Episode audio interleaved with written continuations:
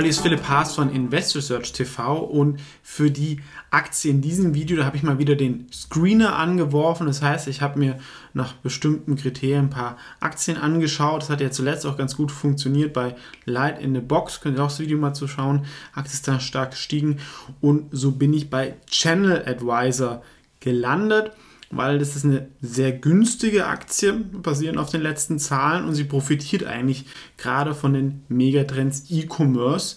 Ähm, man könnte sie sogar mit einer Shopify ein bisschen vergleichen, wobei sie ein bisschen anders vom Geschäftsmodell sind, ähm, aber auch davon profitieren, dass die Leute auf immer mehr verschiedenen E-Commerce-Marktplätzen kaufen und nicht nur Amazon, was vielleicht auch durch die Krise ein bisschen befördert worden ist. Und auch Marken brauchen jetzt eine echte Online-Strategie und können nicht einfach nur sagen, ja, wir machen es so ein bisschen nebenher. Was macht Channel Advisor da ganz genau? Also wenn ihr jetzt ein super kleiner Laden seid und nur auf Amazon verkauft, dann reicht es. Ja, aber wenn ihr ein bisschen größer seid, seid ihr als Marke und weltweit unterwegs seid, dann gibt es ja ganz viele verschiedene Marktplätze. Ne? Es gibt einen Rakuten, jetzt gibt es irgendwie bei Facebook und Instagram und das sind ja ganz viele verschiedene Channels. Und es kann dann sehr, sehr schnell komplex werden, wenn ihr einen Preis verändern wollt, wenn ihr ein Foto verändern wollt, wenn ihr eine Beschreibung verändern wollt. Ähm, und natürlich auch euer Warenlager, wenn es plötzlich bei Amazon das ähm, ganz schnell ähm, ausverkauft worden ist und ihr habt das noch auf einem anderen Marktplatz irgendwie online, das ist natürlich dann doof, wenn ihr dann nicht liefern könnt.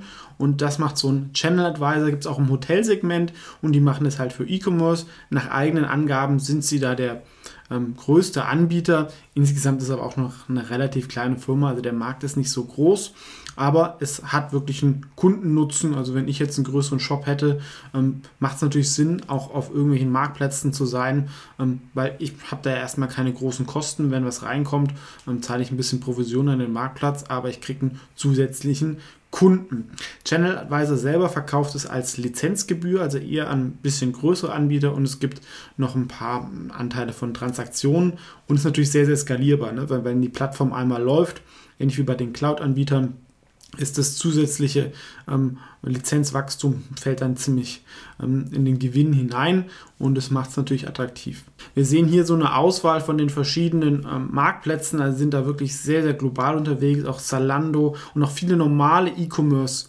Shops, gerade im Modebereich, bauen ja auch jetzt eigene Marktplätze auf, weil sie nicht immer alles aufs eigene Warenlager nehmen wollen und können. Und davon sollten sie auch profitieren, eigentlich. Ja, ähm, und sie haben natürlich auch noch einige Zusatzservices aufgebaut. Trotzdem, das Wachstum war in der Vergangenheit nicht so hoch. Äh, gibt wahrscheinlich auch viel Konkurrenz, obwohl E-Commerce auch, sehen wir hier, weiterhin wächst. Ähm, vor allem halt auch ähm, in China, wo sie weniger aktiv sind, aber vor allem halt auch in den ganzen anderen Ländern, USA, UK, Japan, ähm, Deutschland etc. Und ich glaube, es ist auch gefährlich, wenn man sich nur auf Amazon konzentriert. Kann, damit kann man natürlich auch sehr, sehr stark wachsen. Aber wenn man sehr erfolgreich auf Amazon ist, ist oft so, dass man von denen dann wieder kopiert wird ähm, und die das Produkt selber rausbringen, wenn man keine starke Marke oder so hat. Also das, glaube ich, ist wichtig für Marken, dass man da nicht nur davon abhängig ist, sondern auch das Thema Omnichannel, dass die Leute es im lokalen Laden kaufen können, auf Amazon, auf der eigenen Website und noch auf anderen ähm, Marktplätzen. Und das sollte eigentlich Channel Advisor ähm, zugutekommen. Wie gesagt, Markt ist klein, und was, glaube ich, aber noch ein weiteres ähm, Potenzial hat, dieses ganze Thema Social Commerce, Mobile Commerce, wenn ich jetzt irgendwie eine Verlinkung mit Instagram habe oder Facebook oder YouTube, kommt jetzt auch, habe ich gelesen. Das macht ja auch Sinn, dass jetzt Leute, die irgendwelche Produkte vermarkten oder eigene Produkte haben, äh, verlinken davor irgendwie auf die Webseite von ihnen oder auf Amazon. Jetzt können wir das direkt über YouTube machen. Das wäre dann auch ein weiterer Channel, den sie halt dann bespielen könnten. Ja, also eigentlich hm, laufen da viele Sachen vom Markt her für sie. Die Frage ist halt, wie groß sind da so die Eintrittsbarrieren, wie können andere die Software machen. Ähm, ganz große machen vielleicht auch selber. Also sie haben auch Kunden wie ASICS oder so, was natürlich auch nicht so klein ist. Kultur ist, denke ich, auch eher ein Schwachpunkt. Also ich habe mir so ein paar Sachen bei Kununu und Glassdoor durchgelesen. Ähm, da waren auch viele Mitarbeiter nicht so zufrieden. Kommt im Sales jetzt auch mal immer wieder vor. Aber es ist auch eher so eine Firma, die durch Venture Capital aufgebaut worden ist dann aber auch nicht so richtig stark gewachsen ist. Es gab einen Börsengang, ähm, danach hat man ein bisschen enttäuscht. Wachstum ging zurück, Ja, man hat mehr Fokus auf Profitabilität gelegt, was per se auch in Ordnung ist. Trotzdem ist es jetzt keine High-Growth-Firma, werden wir uns auch gleich nochmal anschauen.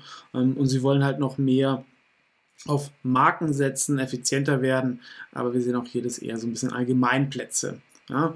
Und der CEO ist seit 16 Jahren dabei, ähm, fand ich jetzt auch nicht so super stark, weil das Potenzial wurde auch nicht voll genutzt. Das sehen wir auch hier in den Finanzen. Ja, man war lange Zeit wirklich richtig defizitär. Ähm, dann hat man wieder auf ähm, Profitabilität Wert gelegt. Was aber jetzt interessant ist, dass man 2019 war man profitabel, 2020 hat man es nochmal deutlich gesteigert. Das heißt, diese Margen sollten in Zukunft ähm, stark nach oben gehen, was natürlich dann auch für den Aktienkurs interessant sein könnte. Er hat auch schon ein bisschen reagiert, ja, also lange Zeit um die 10 Dollar seitwärts. Trotzdem dafür, dass die Firma jetzt eigentlich ähm, profitabel ist und das Wachstum auch wieder zurückgekommen ist, und danach kam es wieder so ein bisschen runter, könnte es gar nicht so uninteressant sein. Normalerweise investiere ich ja gerne in Qualitätsfirmen, wo es eine Bodenbildung gab, die sind günstig und dann geht dieser erste Tick nach oben und das sehen wir hier so ein bisschen. Trotzdem ist es für mich halt kein Qualitätsunternehmen, bleibt leicht runter, weil die Softfaktoren ein bisschen schwach sind. Trotzdem ein 19er KGV, glaube ich, kann man da schon anlegen, weil sie ja doch in diesem ähm, E-Commerce-Markt sind. Wie gesagt, Shopify ist ja ein eigener Marktplatz, wo die Kunden direkt kaufen. Sie sind ein Channel Manager, aber ähm, wer das Thema E-Commerce abdecken möchte, mit, kann das mit Channel Advisor halt auch wirklich gut machen, weil selbst Amazon ist ja kein Pure Play E-Commerce Play mehr. Da wären wir vielleicht dann wieder bei eBay. Es ist keine typische Wachstumsgeschichte, dafür ist es profitabel und auch, glaube ich, die Schätzungen sind so niedrig. Ja? Also bei Unvista haben wir, glaube ich, 60 Cent Gewinn fürs nächste Jahr. Ich habe jetzt mal die Zahlen ein bisschen hochgerechnet. Ich denke, 95 Cent sind durchaus machbar. Dann wären wir bei einem 15er KGV. Da geht noch was und noch so 400 Millionen Marktkapitalisierung ist für sowas nicht so mega viel. Da kann es also durchaus noch ein bisschen nach oben kommen und könnte sogar für Value-Investoren interessant sein. Ähm, deswegen auch die Frage, jemand, der im E-Commerce arbeitet, kennt man das? Ähm, braucht man das? Wie wird es genutzt? Gibt es da Angebote, die viel, viel besser sind? Ich, Disclaimer, bin hier mit einer kleinen, überschaubaren Position dabei aus den Gründen, aber es ist noch nicht auf der Aktienideenliste. Ähm, da ich ähm, dann noch so ein bisschen vom Wachstums- und die Wettbewerbssituation noch mehr Verständnis mir erwarte und vielleicht es auch nochmal spannendere Aktien gibt, da das wirklich ein bisschen enttäuschend war die letzten Jahre, aber vielleicht gibt es ja auch mal eine Neubewertung oder einen CEO-Wechsel oder sie haben produktseitig kommen sie voran. Ähm, ja, also Aktie ist nicht für jeden was, ähm, aber auf jeden Fall mal, sag ich mal so, ein Value-Play in einem interessanten Wachstumsmarkt, der so ähm, noch sehr, sehr unbekannt ist. Die Channel Advisor Aktie. Ansonsten vielen Dank fürs Zuschauen und wir sehen uns dann im nächsten Video wahrscheinlich.